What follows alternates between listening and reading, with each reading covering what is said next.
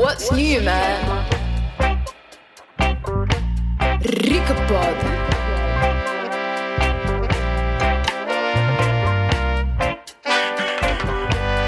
Ricapod.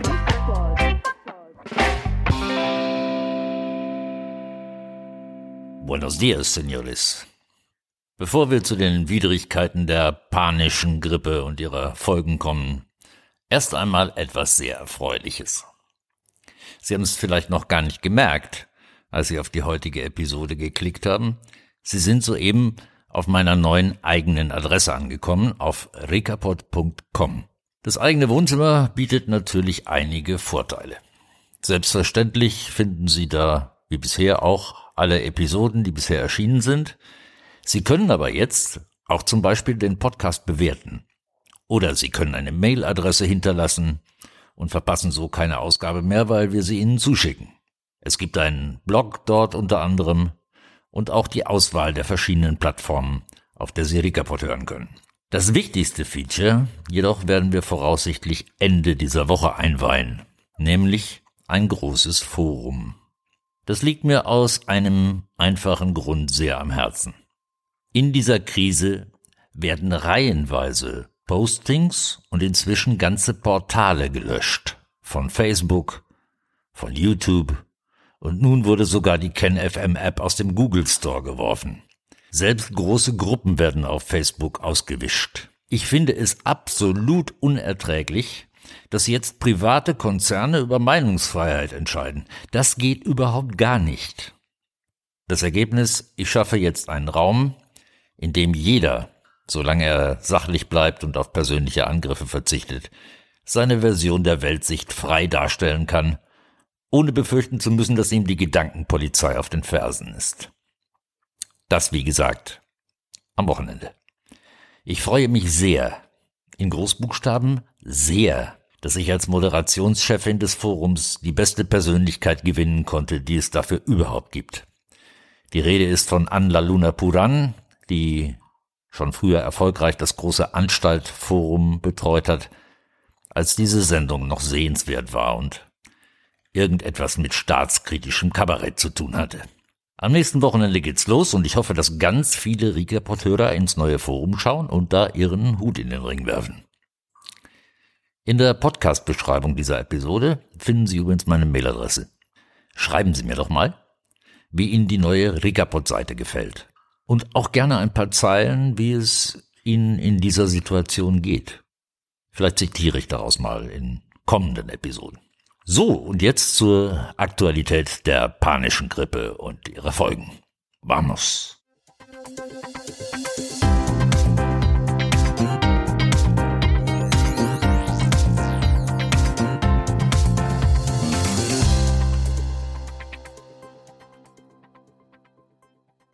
Heute sieht er draußen alles praktisch noch so aus wie vor einem Jahr. Die Stadt liegt nicht in Trümmern, nirgendwo Rauchsäulen am Himmel. Auf den Bürgersteigen liegen keine Toten. Autos fahren im Berufsverkehr und keine Panzer. Man könnte fast der Meinung sein, es sei alles noch beim Alten. Und doch ist alles anders, wenn es auch nicht so aussieht. Das merkt man spätestens, wenn jemand ohne Maske den Bus oder die U-Bahn betritt und Aggression das sofortige Ergebnis ist. Oder wenn Menschen auf Bodenmarkierungen Schlange stehen. Die Maske auf dem Gesicht, den Blick stumm aufs Handy-Display gerichtet. Viele Menschen übernehmen die Elemente der neuen Normalität, Maske, Isolation und asoziale Distanz, wie Computer eine neue installierte Software. Sie leben weiter, als sei nichts passiert. Trotzdem aber spürt man, spürt jeder, dass sich Grundlegendes verändert hat. Hier herrscht gerade ein postapokalyptischer Zustand, nach einer Apokalypse, die man nicht sehen konnte. Hierzu empfehle ich Ihnen den Rubicon-Artikel Die unsichtbare Apokalypse von Nicolas Riedel, den Sie in der Podcast-Beschreibung finden. Der Autor vergleicht die russische Romanreihe Metro 2033 bis 2035 von Dmitri Glukowski mit der aktuellen Wirklichkeit und ich verspreche Ihnen, das lässt einen frösteln.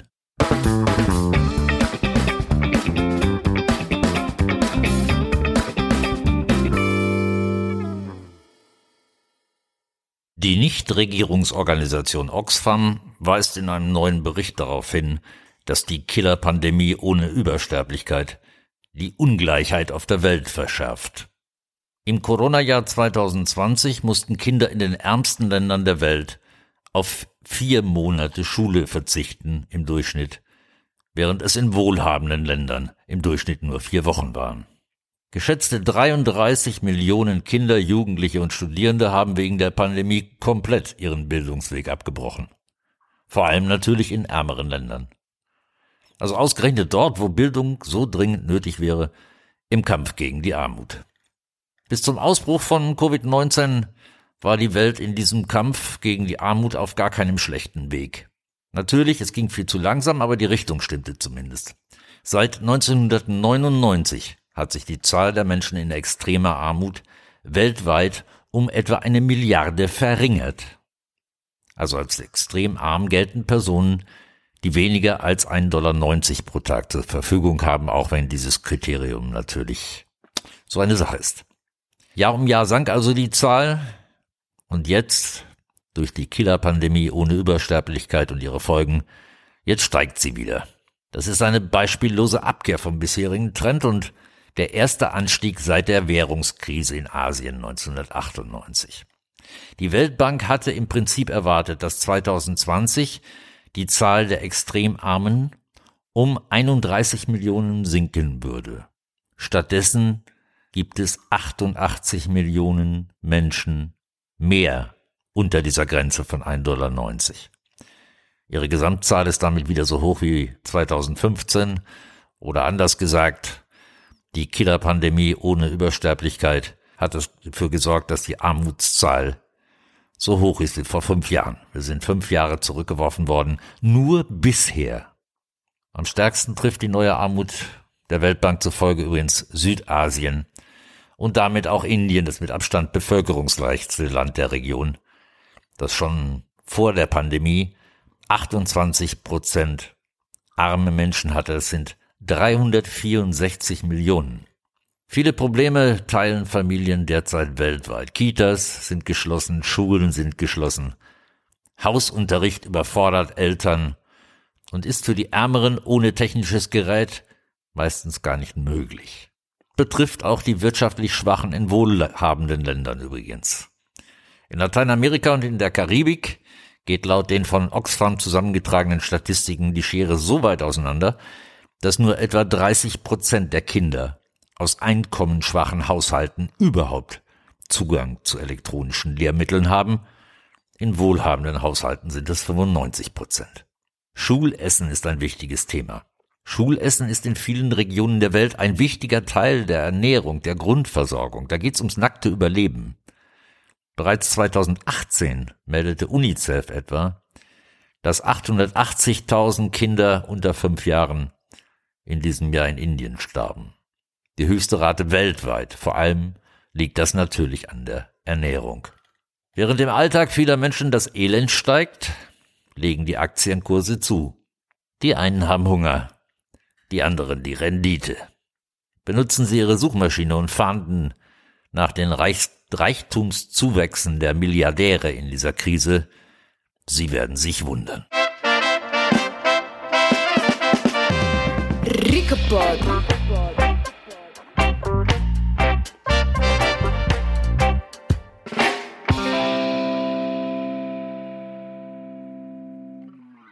Jetzt sagt Bundeswirtschaftsminister Peter Altmaier, Betonung auf Wirtschaft, der Lockdown könnte auch fortgeführt werden, wenn die 50 von 100.000 erreicht sind.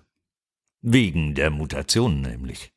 An dieser Stelle ein ganz klein bisschen virologischer Geschichtsunterricht. Sie erinnern sich, wie das im vergangenen Frühjahr anfing? Damals war es die Verdopplungszahl, die die Maßnahmen bestimmte. Nach der Verdopplungszahl kam der R-Wert, dann die Neuinfektionen. Später waren es plötzlich die Aerosole, die so ganz wichtig waren. Und jetzt sind es die Mutationen, die Peter Altmaier vermuten lassen. Man müsse den Lockdown eventuell auch weiterführen, wenn die Inzidenz unter 50 von 100.000 sinkt. Dummes Zeug natürlich. Denn wie selbst Wissenschaftler im österreichischen TV gestern noch bestätigten, sind diese Virenmutationen das Normalste auf der Welt seit Millionen von Jahren und sie dürften überhaupt kein Thema sein. Doch nach Verdopplungszahl, R-Wert, Neuinfektionen, Aerosolen und Mutationen, ich bin sicher, wird garantiert bald die nächste Virensau durchs Dorf getrieben als Grund für weitere Bürgerrechtseinschränkungen. Man kann darauf warten. Dabei ist die Bilanz jetzt schon entsetzlich. Nach einer Recherche der Fernsehmoderatorin Marlene Lufen, die aus dem Frühstücksfernsehen bekannt ist, gab es 23 Prozent mehr Fälle von Gewalt an Kindern in der Gewaltambulanz der Charité im ersten Halbjahr 2020. 23 Prozent mehr Fälle von Gewalt an Kindern. 600.000 Kinder erleben zu Hause Schläge, Stöße und Schlimmeres. Das sind 6,5 Prozent aller Kinder in Deutschland. 461.000 Kinder haben im Jahr 2020 die Nummer gegen Kummer gewählt. Dort kann man anrufen, egal welches Problem man hat. Allein die Online-Beratung hatte einen Zuwachs von 31 Prozent. 31 Prozent zum Vorjahr. Diese 31 Prozent entsprechen über 10.000 Kontaktaufnahmen durch Kinder und Jugendliche in Not. Die Jugendnotmail und die Online-Jugend- und Elternberatung verzeichnen Steigerungen seit März 2020 um zeitweise 50 Prozent an Anfragen. 2,6 Millionen Kinder leben auch ohne Corona mit suchtkranken Eltern unter einem Dach.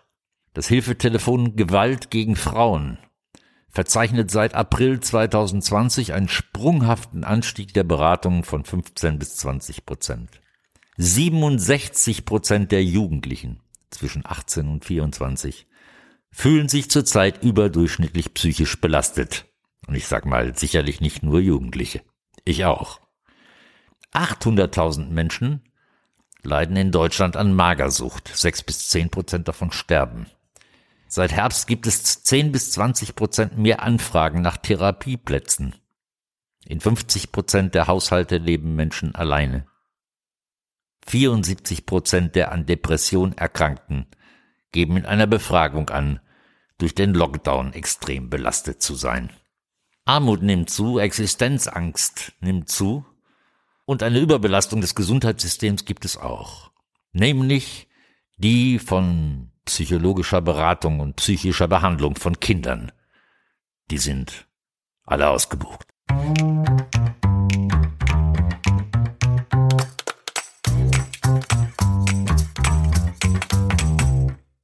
Das ist die psychische Seite der Medaille. Die wirtschaftliche ist mindestens so erschreckend. Meine ständigen Hörer werden sich an die Episode vom 7. November erinnern, die da hieß, es ist bereits zu spät, Crash nicht mehr aufzuhalten. Vielleicht hören Sie sich die danach auch nochmal an auf rekapod.com. Die Version, dass es diesen Crash geben wird, halte ich immer noch für die wahrscheinlichste. Doch inzwischen halte ich es zumindest für möglich, also nur möglich, dass es in den nächsten Jahren gar keinen Crash gibt. Diese theoretische Annahme ist die gute Nachricht. Die schlechte ist, ohne Crash würde es aus meiner persönlichen Sicht schlimmer. Lassen Sie mich das erläutern.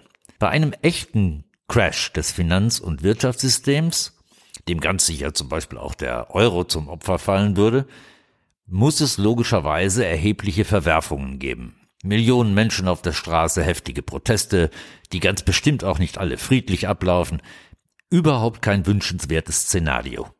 Aber es wäre mindestens die Chance, die Chance zu einem Neuanfang. Die Alternative dazu, also kein Crash, sehe zusammengefasst ungefähr folgendermaßen aus.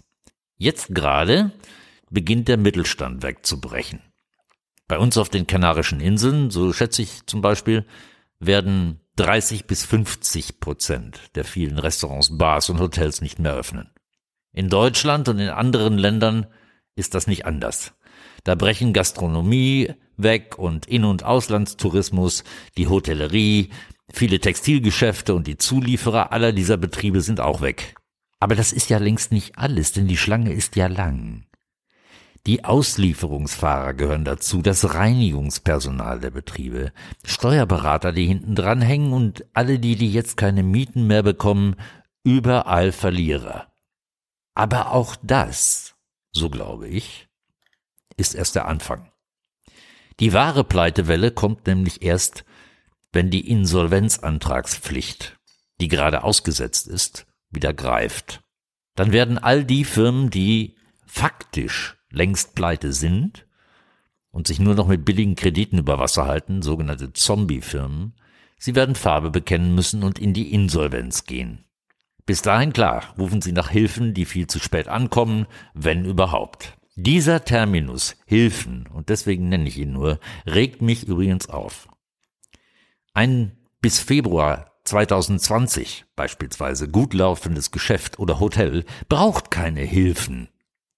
Das sind doch keine Almosenempfänger. Die haben bis dahin hervorragend gewirtschaftet, es ging ihnen gut. Und ihre geschäftliche Existenz wurde nicht etwa von einem Wirbelsturm vernichtet. Und nein, auch nicht von einem Virus, sondern durch die politisch beschlossenen Maßnahmen.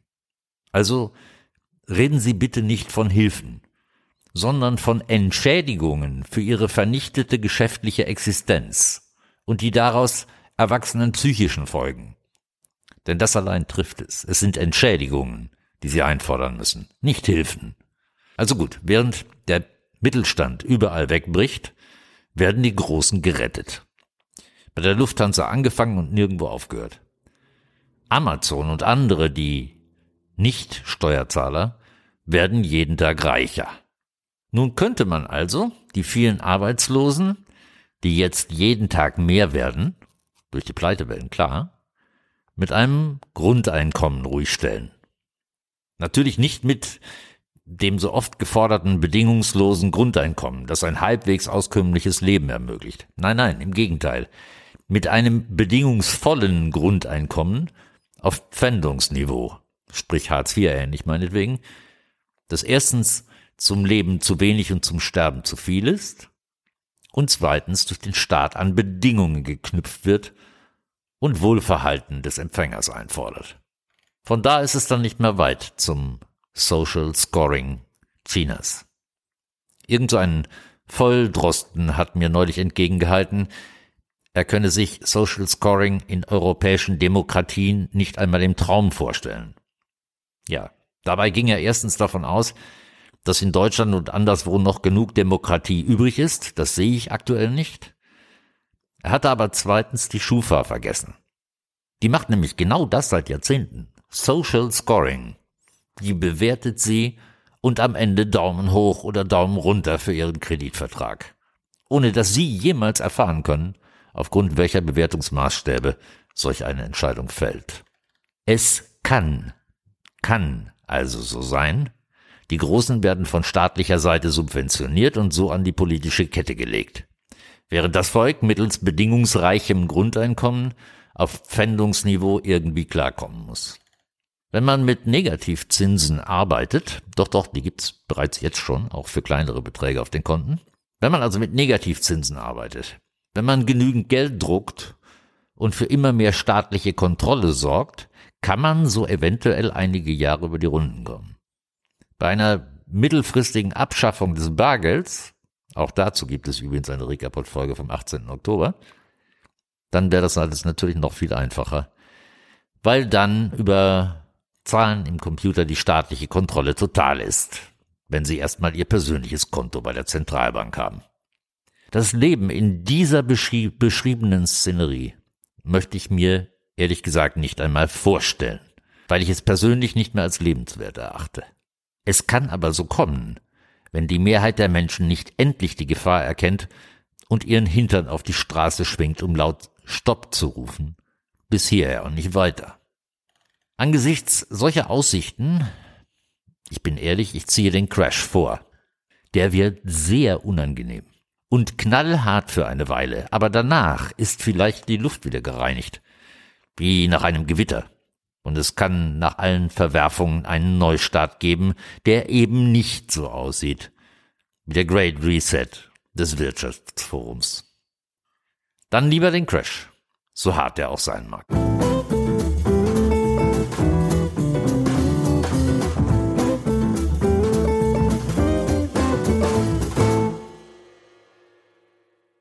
Übrigens habe ich Ihnen schon gesagt, dass der Bundestag soeben einen entscheidenden Schritt bei der Umsetzung des ID 2020 ID 2020 Projekts von Microsoft, Accenture und Rockefeller Stiftung getan hat? Mhm, doch, doch. Er hat nämlich die Steueridentifikationsnummer zur einheitlichen Bürgernummer für alle Behörden gemacht. Damit ist der Weg zur gläsernen Bürgerin vorgezeichnet. Die Steueridentifikationsnummer soll zu einer umfassenden Bürgernummer werden jetzt, die den Behörden den Zugriff auf schon vorhandene Personendaten bei einer anderen Behörde ermöglicht. Die rot-schwarze Regierungskoalition im Bundestag hat das gegen den geschlossenen Widerstand der Opposition und gegen alle Bedenken von Datenschützern beschlossen. Der Bundesrat muss nur noch zustimmen, bevor das Gesetz, das etliche für Verfassungswidrigkeiten in Kraft treten kann. Das Bundesverfassungsgericht hatte in der Vergangenheit geurteilt, dass es dem Grundrecht auf Privatsphäre widerspricht, wenn der Staat eine Datenbank schafft, in der alle Daten zu einer Person versammelt sind. Das ermöglicht logischerweise ein umfassendes Persönlichkeitsprofil, das weit über das für die einzelne Behörde nötige Wissen hinausgeht. Und es erlaubt natürlich endlich das vorhin erwähnte Social Scoring, den feuchten Traum aller Dirigenten mit faschistoiden Anwandlungen. Liebe Rekaporteure, wenn ich jetzt sage, bleiben Sie gesund, dann ist das ganz anders gemeint als das, was Sie sonst zu hören bekommen. Auf der Straße ist das neuerdings eher ein Befehl als ein Wunsch. Ich meine damit, dass Sie bitte auf Ihren Vitamin C und D Haushalt achten sollen, auf Zink und Selen, dass Sie frisch kochen und sich möglichst viel bewegen, dass Sie Möglichkeiten zur Kommunikation nutzen, wo es sie noch gibt, denn Kommunikation setzt beim Menschen wichtige Botenstoffe frei. Eins muss doch klar sein. Alles, was wirklich gesund ist, wird gerade weit möglichst eingeschränkt oder gleich verboten. Weil es der Politik nur um die Gesundheit der Bürger geht. Wie all die flachgeklopften Armleuchter genau wissen, die bisher jede politische Entscheidung kritisiert hatten. Was für ein intellektuelles Armutszeugnis. Also, bitte tun Sie etwas für sich selbst und Ihre Gesundheit. Besuchen Sie die neue Adresse, wenn Sie wollen, rekapot.com und bleiben Sie mir möglichst gewogen. Auch heute geht selbstverständlich ein Gruß nach Lilienthal, die Freigeistzentrale dieses Podcasts. Und heute je einer nach Accra in Ghana und einer auf die Insel Malta, wo ich jetzt seit ein paar Episoden jeweils einen ständigen Hörer sehe. Sowas freut mich immer. Schreiben Sie mir, wenn Sie wollen, und denken Sie dran. Der Widerstand gegen eine Veränderung ist bereits eine Veränderung. Hasta la victoria, siempre. What's new, man? Ricapod.